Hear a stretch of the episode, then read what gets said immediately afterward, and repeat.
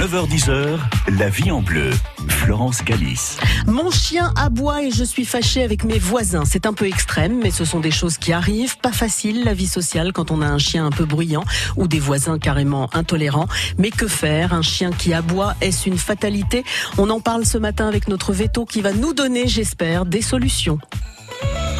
France Bleu Bourgogne. Jusqu'à 10h, c'est la vie en bleu. Bonjour Jean-Jacques Dels. Bonjour Florence. Vous êtes notre vétérinaire. Euh, Jean-Jacques, un chien aboie en général juste pour emmerder le monde ou il y a autre chose? Franchement, c'est désagréable d'entendre ça dès le matin. non, mais j'évacue Pourquoi les leur questions. prêter des intentions qui qui ne sont qu'humaines? On emmerde le monde gratuitement, mais pas le chien. Mais alors justement, euh, tous les chiens aboient-ils? Alors non, il y a des chiens qui n'aboient pas. On a le Bedlington Terrier, qui est une race particulière qui n'aboie jamais. Donc pour les gens qui ont des problèmes d'aboiement, prenez un Bedlington Terrier, vous êtes tranquille. Donc c'est vraiment en fonction des races Alors, il y a des races, en fait, on va dire grosso modo, c'est pas des races, mais c'est plutôt des tailles. Le chien de petite taille va plus facilement aboyer. Pourquoi? Parce que quand il est tout jeune, c'est la seule manière qu'il a d'appeler ses maîtres, parce que en fait, il n'est pas au contact de la main, notre main étant effectivement le contact principal. Donc, en gros, on peut dire que quand on met la main vers le bas, euh, si on peut toucher son chien sans se baisser, il y a de fortes chances que ce chien soit moins aboyeur que le chien de plus petite taille, qui lui aura de toute façon naturellement dans son développement quand il est enfant, quand il est bébé, tendance à plus facilement aboyer vis-à-vis de son maître. Donc utiliser l'aboiement quand il a besoin de quelque chose.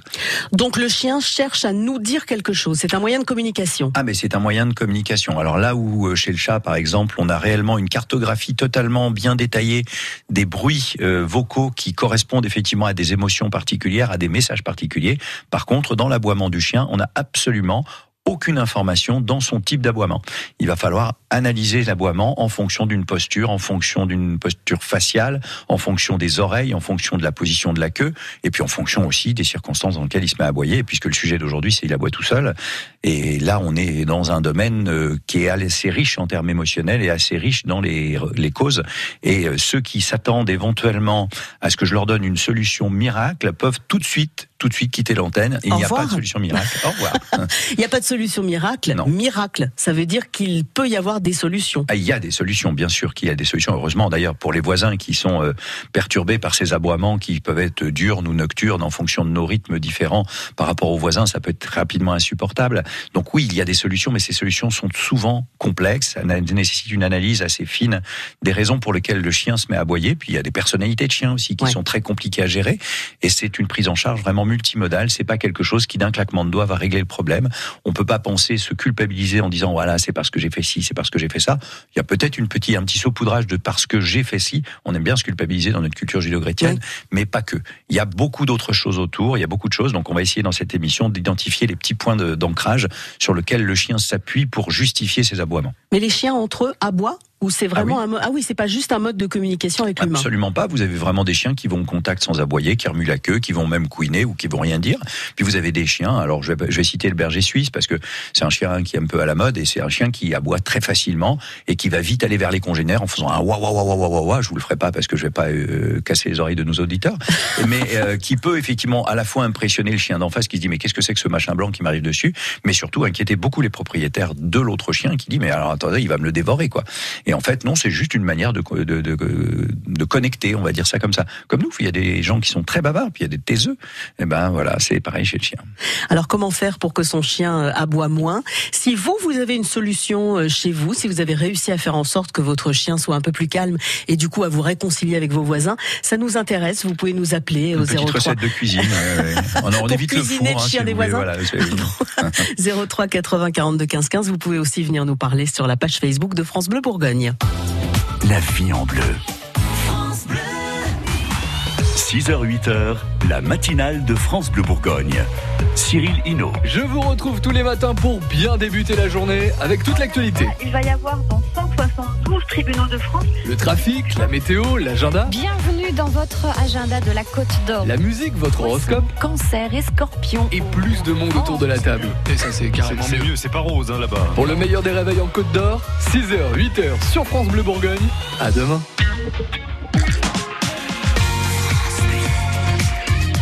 France Bleu Bourgogne.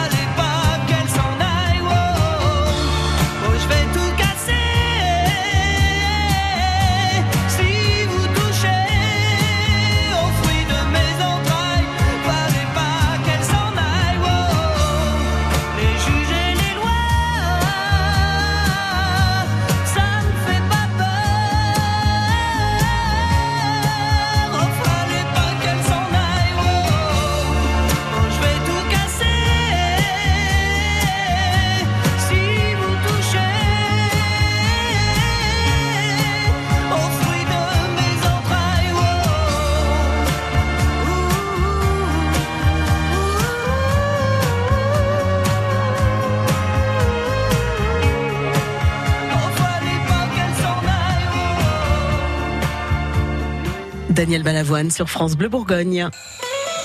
On en parle dans la vie en bleu. Mon chien aboie toute la journée, Ouais. je suis fâchée avec les voisins. On en Oui, parle je avec. trouve que la chanson, la chanson Florence était extraordinaire. Oui. Fallait pas qu'elle s'en aille. Eh ben non. Bah non, bah c'est pour ça qu'il aboie. Ah, c'est pour ça, parce qu'elle est partie. Eh oui. D'accord. Euh, franchement, je sais pas qui fait cette programmation musicale, mais franchement, Mais rien n'est fait au ah, hasard, Jean-Jacques, extraordinaire, vous. Jean-Jacques, on a mis Oui. une photo d'un chien euh, pas très Oui, sympathique sur euh, la page Facebook. C'est vrai que du coup Ouais. on a des réactions, ça plaît pas aux gens, hein, la photo qu'on a choisie.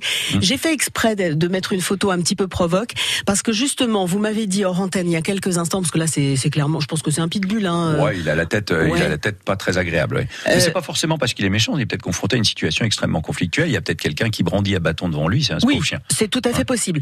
Vous me disiez hors antenne que justement les chiens comme les pitbulls ne sont pas les chiens qui aboient. Oui, c'était en fait des chiens qui ont peu de nuisances sonores, on va dire, vis-à-vis du voisinage. Ils vont plutôt, quand ils sont tout seuls et quand ils s'ennuient, ils vont plutôt euh, s'attaquer directement à l'environnement de manière très active. Euh, les propriétaires de, alors j'aime pas trop le terme pitbull parce que tout de suite ça nous renvoie à un passé euh, janvier 99, la fameuse loi pitbull. Mais on va parler d'American Staff, de chiens effectivement qui sont en fait ni plus ni moins que des terriers un petit peu costauds, euh, sur lesquels les taux d'agressivité d'ailleurs prouvés sont largement en dessous de la moyenne nationale des autres races de chiens.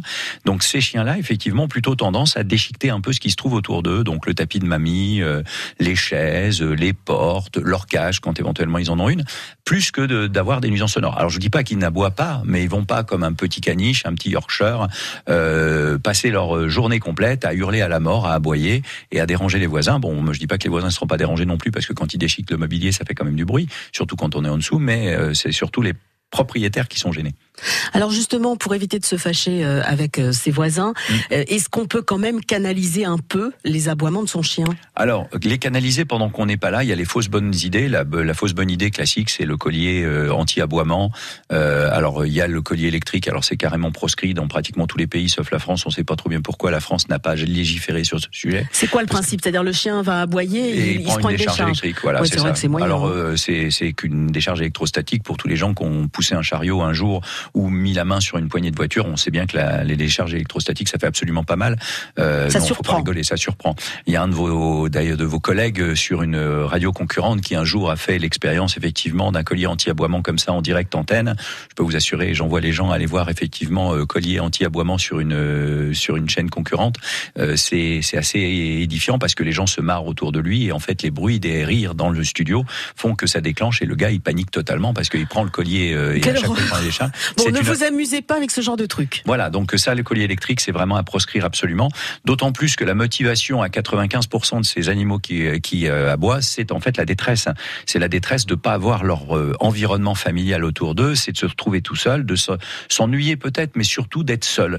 En fait, euh, ce que je dis souvent aux patients, enfin aux clients qui amènent en fait des patients dans cette situation-là, c'est qu'ils sont euh, à la mesure du plaisir de rencontrer leur maître, à la détresse de ne pas les avoir avec eux Ouais. pendant cette période d'absence.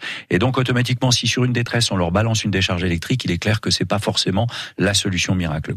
Donc il y a ces fausses bonnes idées. Après, euh, le travail, malheureusement, c'est que ça, c'est de travailler effectivement le diagnostic, de savoir pourquoi, comment euh, ça se déclenche, et ensuite de travailler les facteurs de déclenchement, les accroches, puisqu'en fait le chien va avoir des ancrages extrêmement forts sur certains petits comportements, bah, tous les petits rituels qui font quand on va quitter l'appartement, on va mettre un certain nombre de choses en place parce que c'est automatique, parce qu'on va mettre son manteau, on va prendre ses clés, on va mettre le coup de clé dans la serrure, euh, on va éventuellement prendre le petit broc de café qui va bien, etc., etc. Enfin, toutes ces petites choses-là qui vont s'enchaîner de la même manière vont conditionner le chien à se dire je vais me retrouver tout seul. Et à ce moment-là, le chien, quand la porte se ferme, il est totalement conditionné et la- les aboiements commencent, les pleurs commencent. Et à ce moment-là, il n'y a aucune raison que ça s'arrête tant que le maître n'est pas revenu. Bon, bah on verra euh, s'il y a quand même des solutions et Bien des choses sûr, à faire dans quelques instants. France Bourgogne. Thinking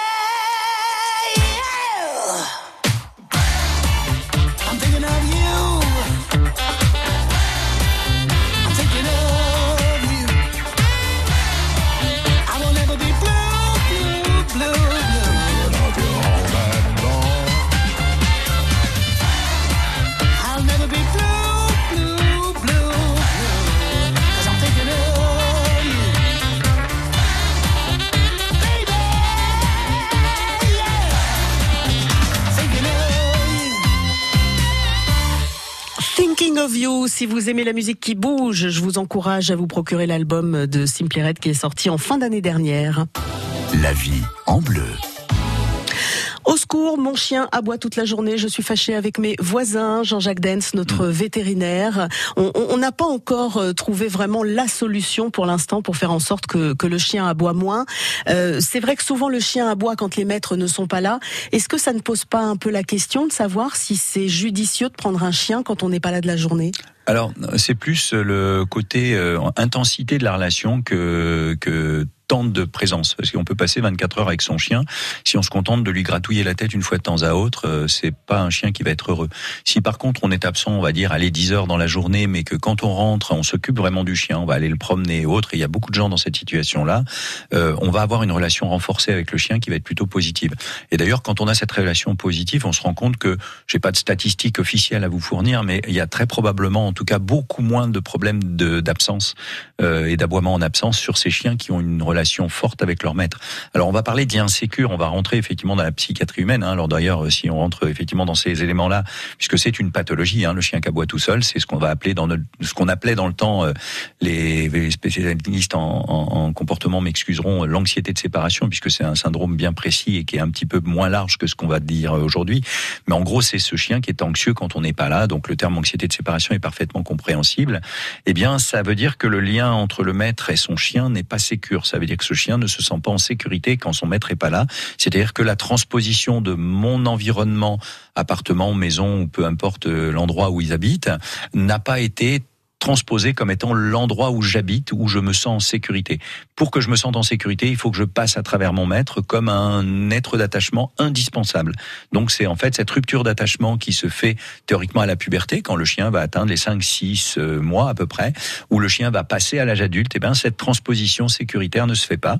Et c'est à ce moment-là que ce chien se retrouve en insécurité quand il est tout seul, parce qu'il a besoin en gros de sa maman d'adoption, son être d'attachement euh, qu'il a élu quand il est rentré dans ce foyer. Voilà. Quand on est en maison et qu'on prend un chien euh, pour pour un chien de garde, en Oui. fait, il se doit d'aboyer. Du coup, c'est un peu le but forcément. du chien de garde, non? Non, non, le bon chien de garde, il vous laisse rentrer et vous mord les fesses quand vous partez. J'exagère, un- j'exagère Ouais. à peine. Mais qu'est-ce qu'il fait avec les voleurs? Et ben justement, il les mord quand ils partent, et donc il les empêche de repartir. Le vrai chien de garde, en fait, vous empêche pas forcément de rentrer. Alors j'exagère un petit peu le trait, mais on n'en est pas loin. C'est que le vrai chien de garde, c'est pas le truc qui aboie avec, euh, comme votre photo le montre, euh, les babaches retroussées, euh, les yeux tout tendus, les oreilles vers l'arrière, et qui vous dit tu rentres chez moi, je vais te dévorer, je vais te déchiqueter. Bien sûr, c'est un petit peu l'image qu'on a envie. On n'a pas envie qu'on rentre chez nous, mais le vrai chien de garde bien équilibré, il vous regarde rentrer, il dit ouais, si tu veux. Par contre, maintenant que t'es là, tu sors plus. On va quand même essayer de l'éduquer, ce chien, pour Ah bah, euh, faire en sorte qu'il n'aboie pas. C'est le béaba. Et alors, il y a des principes de, de, de punition, de récompense, etc. Alors plutôt de récompense que de punition, c'est-à-dire qu'en fait la problématique qu'on va avoir par rapport à un chien qui aboie, on le disait tout à l'heure, l'aboiement chez le chien c'est un code de langage. À partir du moment où on lui répond avec notre code de langage à nous, ça veut dire qu'on valide son code de langage avant même de savoir quelle réponse on va lui apporter. Ce qui veut dire que ce chien, il va vous demander un truc qu'on n'a pas forcément compris, et comme on lui donne une réponse inadaptée, bah, il va vous répéter la question si vous êtes dans la rue et que Ouais. vous avez quelqu'un d'étranger qui cherche son chemin et que vous lui expliquez et que le gars vous regarde avec un air bovin en disant mais tu comprends qu'est-ce que vous allez faire naturellement? Vous allez répéter même si de toute façon vous n'avez aucune chance d'être compris, puis c'est parce que c'est que la droite et la gauche, cet homme-là. Il va connaître euh, ce- ces mêmes mots dans sa langue, mais il va pas savoir ce que c'est. Mais naturellement, on va lui répéter, puis à un moment donné, il va dire ah mais non, je vais lui montrer avec le doigt. Donc on va changer de code de langage. Mais entre deux, ben, on a engagé un langage où il y a une incompréhension. Donc cet aboiement, c'est dès qu'on va y répondre, on va le valider. Et donc c'est là que réside toute la complexité du chien aboyeur, c'est que pour que le chien arrête d'aboyer, il faudrait engager en fait un processus qu'on appelle d'extinction, qui nécessiterait que pendant au moins 100 aboiements, il n'y ait aucune réponse. Parce que quand le chien, effectivement, il envoie un message et que personne lui répond, il se lasse, et au bout d'un moment, il essaye de trouver une autre voie de communication. Ce qui veut dire que vous comprenez bien que 100 fois sur le métier remettez votre ouvrage, c'est totalement impossible dans le cadre d'un aboiement parce qu'on va se faire piéger au moins une fois. Et quand on se fait piéger au moins une fois, on le renforce Ouais, en lui et disant c'est bah, reparti à zéro. Et il est reparti à zéro. Communiquer avec ses voisins, c'est peut-être aussi une solution Ah, euh, quand on c'est a un, chien. indispensable. Et euh, on va en parler dans un instant.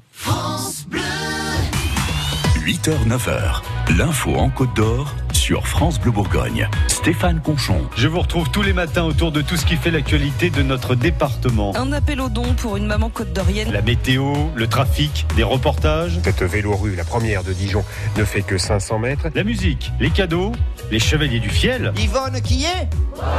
Dès 8 heures, on est bien ensemble. Aujourd'hui, c'est l'anniversaire de mon mari. Donc, je lui fais un gros bisou et je lui dis que je l'aime. Pour tout savoir de ce qui se passe chez nous, c'est l'info en Côte d'Or sur France Bleu Bourgogne. À demain. France Bleu, partenaire de Peur sur le lac, la nouvelle série événement sur TF1. Après Le Tueur du lac, Julie Debona et Lannick Gautry reprennent les rôles de Lee Stocker et Clovis Bouvier. Il semble qu'une souche nouvelle et inconnue du virus Ebola soit entrée sur le territoire. Ils doivent cette fois faire face à une nouvelle menace inédite. Un virus est en train de se répandre à Annecy. Le virus va se répandre, ça va être une hécatombe. Accident, acte volontaire, une course contre la montre s'engage. Peur sur le lac, à partir du jeudi 9 janvier sur TF1 à 21h05. Avec France Bleu. Toutes les infos sur francebleu.fr. Les éditions Radio France présentent Je n'ai encore rien dit. un livre de François Morel. Un ministère du rire en France, des conseils pour lutter contre la gueule de bois. Pourquoi pas un hymne au camembert? Retrouvez ces nouvelles chroniques dans un livre poétiquement hilarant Oh, C'est vous qui avez trouvé Bah, Vous êtes très joli.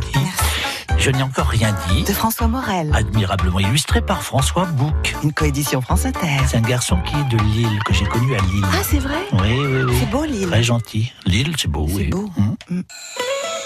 France Bleu Bourgogne. Jusqu'à 10h, c'est la vie en bleu. Mon chien aboie et la caravane ne passe pas, mais Pas les voisins, euh, ça passe pas non plus Et avec la les boit voisins. pas sans soif non plus. Non, c'est vrai.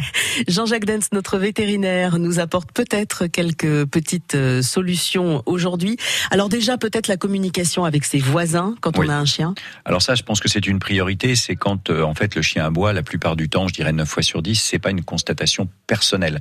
C'est quelqu'un qui vous met un petit mot dans la boîte aux lettres. C'est quelqu'un qui vous colle effectivement une petite lettre que le chien a déchiquetée d'ailleurs sous la porte. Euh, c'est quelqu'un qui vient carrément, s'il est un peu plus courageux, vous voir en disant écoutez, c'est pas possible comme ça. Et la première attitude, c'est euh, de pas forcément vouloir protéger son chien à tout prix en disant non, non, c'est pas possible ce que vous me dites. Il faut prendre ça en considération comme un élément positif parce que ce- cette personne vous a donné une information importante. Votre chien est en détresse, votre chien souffre.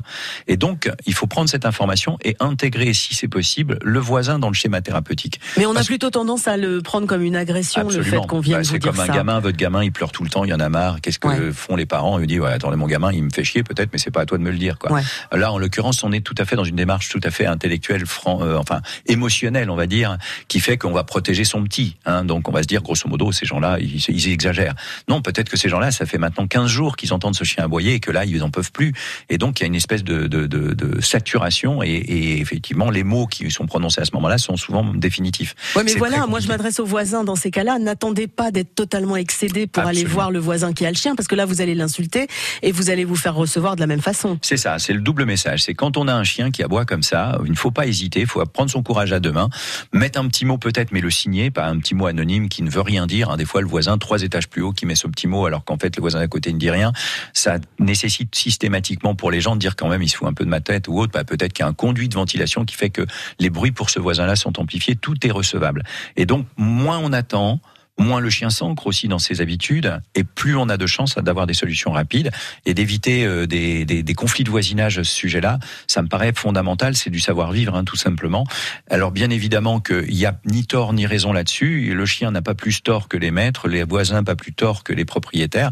Il va falloir effectivement mettre tout ça en harmonie, et ça c'est souvent un boulot qu'on a à faire nous, qui représente 50% en fait du travail, pas seulement d'identifier les sources pathologiques du chien. Est-ce que ce chien il est vraiment hyperactif par exemple, et donc c'est très compliqué pour lui d'être tout seul à ne rien faire.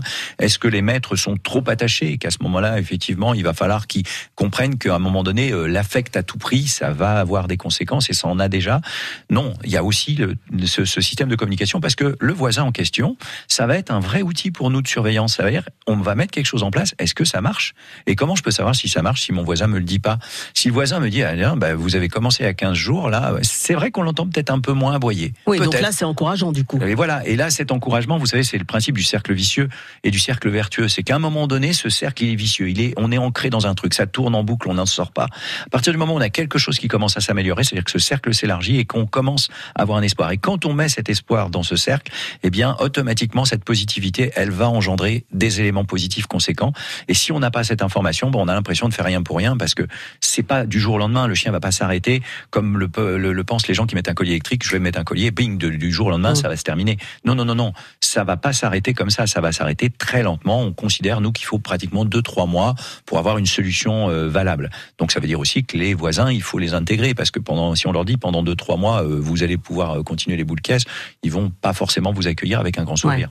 Hein. Communication. Absolument. Et dans un instant, on verra comment faire, comment comment éduquer un chiot, parce que du coup, on va peut-être partir avec le, le- le bébé chien. Si on l'éduque quand Eh il oui. est petit, il y a peut-être des choses à faire. Bleu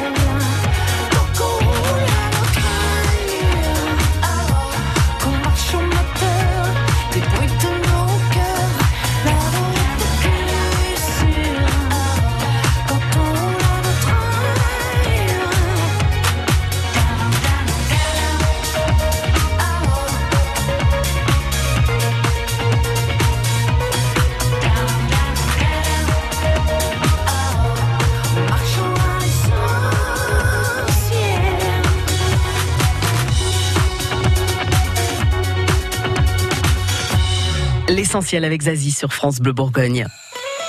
On en parle dans la vie en bleu. Mon chien aboie et mes voisins ne sont pas contents. C'est notre sujet ce matin avec euh, Jean-Jacques Dens, notre vétérinaire. Euh, Jean-Jacques, est-ce que l'idée peut-être de prendre un chiot petit et de réfléchir au problème au moment où il est petit peut nous permettre d'avoir un chien qui aboiera moins qu'un autre? La prévention reste toujours effectivement la meilleure solution. Hein. L'essentiel est dans la prévention. Maintenant, faut pas non plus psychoser. C'est-à-dire qu'on voit nous des maîtres arriver qui ont été confrontés au problème, soit en tant que voisins des fois hein, d'ailleurs, soit en tant qu'ancien d'un chien euh, perturbateur et qui arrive avec une psychose. Alors, faut faire très attention parce que euh, on va plonger dans l'effet inverse. Donc, faut simplement bien s'organiser. Savoir que la clé, ça restera cette clé pubertaire, c'est-à-dire le jeune chien quand il jusqu'à l'âge de 5-6 mois, comme tout le monde, euh, on disait dans le temps, il va acheter sa gourme, il va faire ses bêtises, il va faire ses trucs. Et c'est à nous, effectivement, en tant que vétérinaire, d'évaluer dans quelle mesure il est quand même dans un cadre classique, normal de développement, ou est-ce qu'il déborde beaucoup. On a beaucoup de sous-évaluation de ce qu'on appelle l'hyperactivité, qui est un vrai syndrome psychiatrique du chien, hein, où euh, le chien n'arrive pas à contrôler ses débordements. Donc quand on a ça, c'est des traitements médicaux carrément préventifs, hein, qu'on va pas attendre qu'il se mette à aboyer à 9 ou 10 mois. On va se rendre compte déjà dès le départ, quand il est tout jeune, qu'il va falloir peut-être le prendre en charge. Si on est sur un chien qui est dans un cadre de développement normal, on accepte qu'il y ait des bêtises, et c'est là où justement les interactions qu'on va mettre en place doivent être le moins négatives possible. Il va falloir valoriser les postures positives du chien, les choses qui se font bien.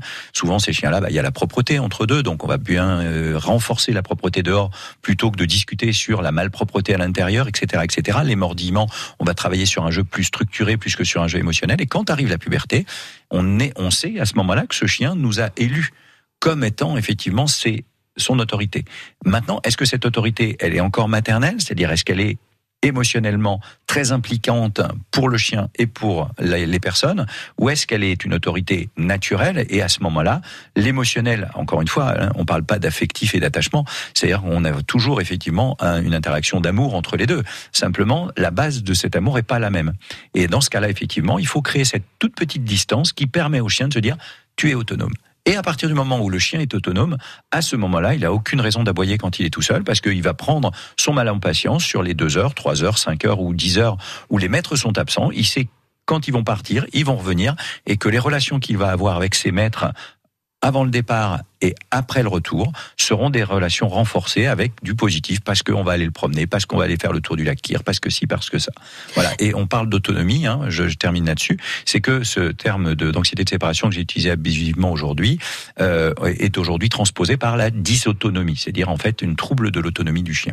Il y a une partie de l'éducation qui a pu être faite déjà euh, dans les élevages ou dans les animaleries, ou faut pas trop compter là-dessus? Alors euh, oui, alors oui dans le mauvais sens, c'est-à-dire que c'est le délai d'adoption. Quand on va adopter un chien en élevage ou euh, chez un particulier, on va le prendre souvent assez jeune, vers l'âge de deux mois, deux mois et demi, et c'est très bien. Le problème qu'on a dans les animaleries ou dans les foires, dans les reventes ou autres, c'est que ce sont souvent des animaux qui ont déjà vécu et qui vont arriver chez le maître avec un background de 3 4 mois et là malheureusement 3 4 mois c'est pas grand-chose hein, par rapport à 2 mois, c'est un mois de décalage, mais il peut y avoir déjà des ancrages très forts d'insécurité sur lequel le chien va avoir beaucoup de mal à passer et qui vont en fait aggraver le risque d'apparition des aboiements quand il est tout seul. Bon. Et pas que. Et n'oubliez pas de communiquer avec vos voisins. Ce sera le mot. Parlez-en à votre vétérinaire, surtout. Il y a souvent des ressources chez le vétérinaire. Merci Jean-Jacques Dens. Mais je vous en prie, Florence. À très bientôt. À très bientôt. Et si vous souhaitez réécouter cette émission, vous pouvez le faire. On a aussi tous les dossiers de la vie en bleu qui vous sont proposés sur francebleu.fr. France Bleu Bourgogne.